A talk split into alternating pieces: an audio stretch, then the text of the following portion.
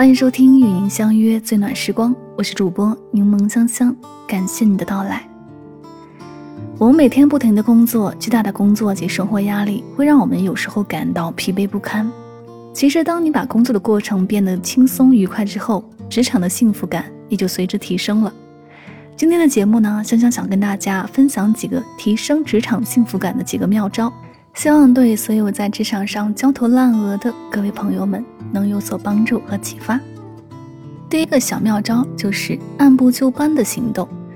其实呢，对于我们一个人来说，每当遇到那些不情愿做又不得不做的事情的时候，避免自己拖延完成的最佳办法就是按部就班的行动来完成它。从接到任务的第一时间起，在自己的行程计划上用醒目的符号标注出截止的日期。并把任务均匀地分配在日程之内。那第二个小妙招就是永远现在进行时，就不要给自己一个理由，说服自己把工作交给下一个小时。永远以现在这两个字来想问题，把明天、后天、下星期想成遥远的下个世纪就好了。做个我现在就要开始工作的人。第三个小妙招，做一个凯撒大帝，不要总是羡慕人家的命好。其实大家都是一样的，我们拼命工作，不就是为了离自己理想中的极乐园更近一些吗？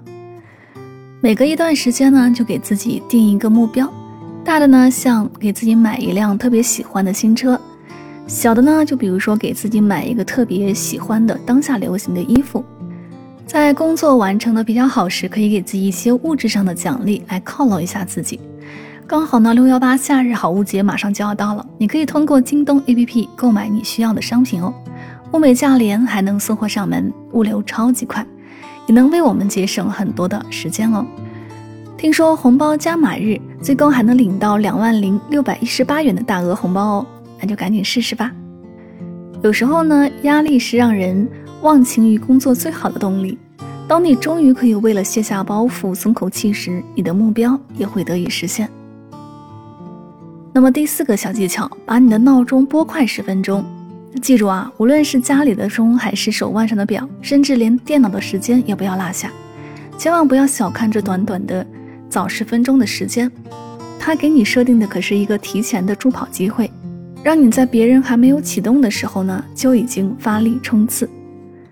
第五个小妙招，有用的人就在你身边。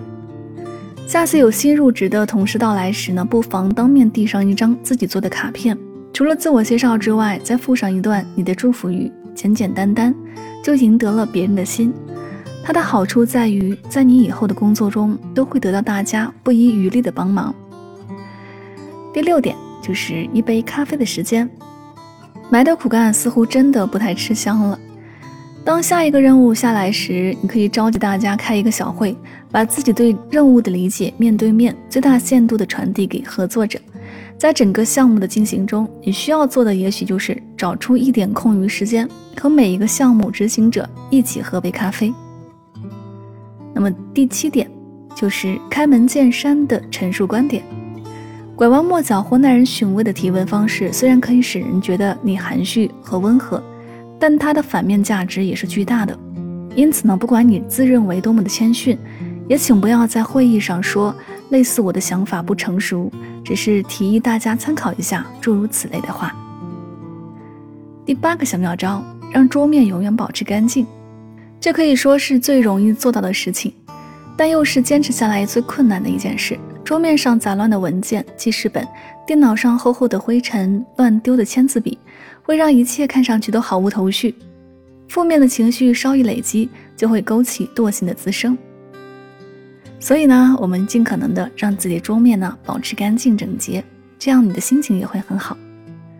那么第九个小妙招就是三分钟之内结束私人电话。一天的时间就那么长，学学那些为自己制定了规矩的职场先锋吧，比如约定自己的私人电话时间绝不会超过三分钟。原因是私人的事情难免会影响你的情绪，不管是快乐的还是不轻松的话题，都会让自己暂时脱离工作的状态。以上这些小妙招呢，其实都是可以提升我们在职场的成就感以及幸福感的。那么，其实影响我们职场幸福感的因素呢，有职场收入、职场目标以及职场毒瘤，还有爱情、婚姻以及职场恐惧等。我们先来说一下职场收入。宝剑未配妥，出门已是江湖。这是对当下大学生及初入职场者的一个真实写照。当我们独自面对柴米油盐，面对生活的种种惊涛骇浪时，我们通常会把高薪作为一种重要追求。当然呢，钱确实解决了生活中的大部分问题。比如说，在电视剧《我的前半生》里，贺涵说：“我不管什么大公司、小公司，给我钱多的就是好公司。”罗子君为了可以养活自己和平安而努力。老金兢兢业业拿着稳定却不高的收入，而处处需要救济收入微薄的罗子君，却上演着贫贱夫妻百事哀的故事。在对求职者进行面试时，我们时常会做一个排序：钱、学习成长、晋升空间、社交与资源等。百分之八十以上的求职者呢，选择把钱排在了最后一位，但最终没有达成合作的原因，百分之八十是钱的问题，没有谈妥。我们不得不承认，钱已经构成了上班族的关键性选择因素和去留走向，也决定了相当一部分的职场幸福指数。不管你认为自己多么优秀或者独一无二，在用人单位眼中，每个岗位、每个人他都是有定价的。我们唯有认清自己的方向，打造自身核心的优势，努力做到贺涵所说的：“你一定要做到可以取代任何人，然后再考虑做到任何人都不可以取代你。”永远不要动不动就开始一条重新的求职之路，下一站风景不一定更秀丽。用人单位更是清醒的，你越是稀缺不可替代，便越会给你足够多的珍惜、尊重和收入上的大量肯定。那第二个影响因素呢，就是职场目标。我的前半生里，唐晶问老金未来的规划，坐在一旁的罗子君回答说：“我们跟你不一样，有什么好规划的？”唐晶立刻反驳道：“难道你对自己一辈子都在商场里卖鞋吗？”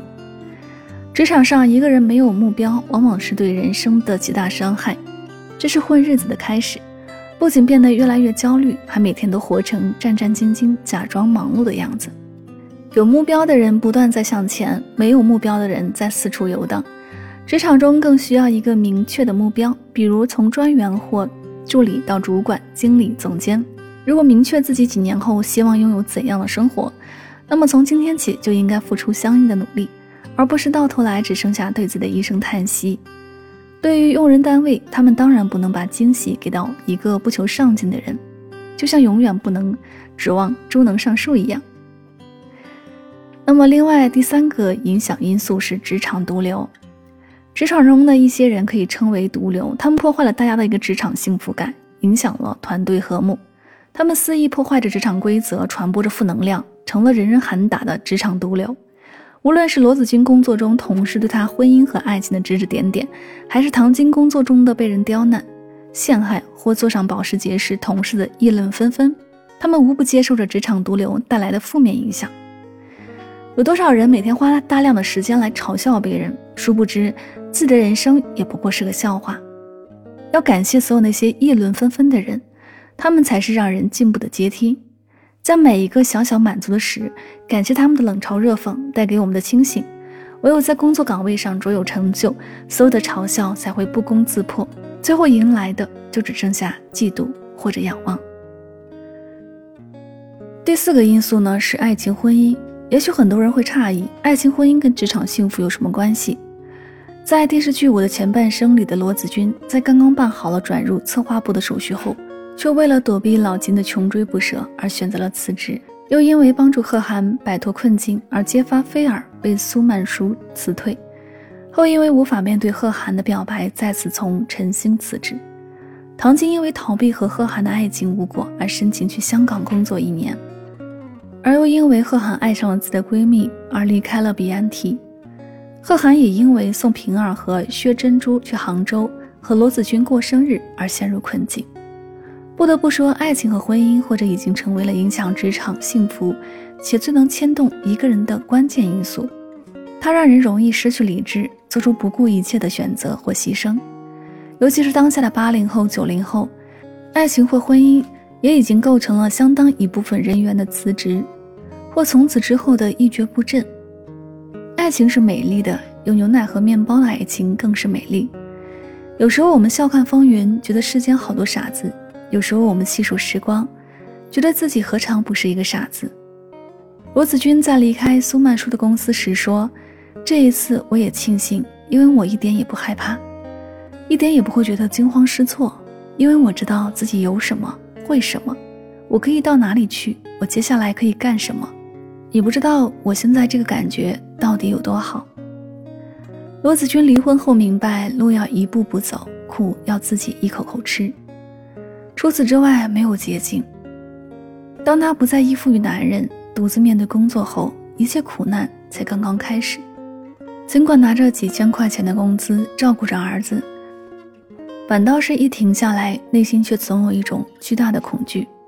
人在职场总有些许的恐惧，恐惧付出没有回报，恐惧不再被需要和重视，恐惧复杂的人际关系，恐惧三十五岁现象，恐惧年纪轻轻却活成了退休的样子，恐惧被瞬息万变的时代甩掉。你不愿意种花，你说我不愿意看见它一点点绽放，又一点点凋落。是的，为了避免结束，你避免了一切开始。我们以为在跟身边的同事或同行竞争，事实上我们都在跟时代竞争。曾经让你赖以生存的本领，或许变成了人人皆有的技能；曾经让你平步青云的创新成果，或许变成了你今日的平常工作。职场中没有一劳永逸，永远不要让自己进步的速度慢过于公司的发展速度。智能时代的到来，你永远不知道自己什么时候不再被需要。如果你一成不变，就已经在悄然贬值或面临淘汰。不怕你在无声无息的走向堕落，就怕你依旧孤芳自赏。职场中的不幸福，也许就是被自己耽搁的。路遥在《平凡的世界》里面说。只有劳动才能使人在生活中强大。无论什么人，最终还是要崇尚那些能用双手创造生活的劳动者。如何对待劳动，这是人生最基本的课题。一辈子有半辈子在工作，在任何时候，它都是我们的绝佳伴侣。善待工作，从奋斗中找寻自己的职场幸福，或许更精彩的人生就在前方。这里是与您相约最暖时光，感谢您的聆听，也希望今天的节目对你有所帮助和启发。我是主播柠檬香香，我们下期节目再会，晚安。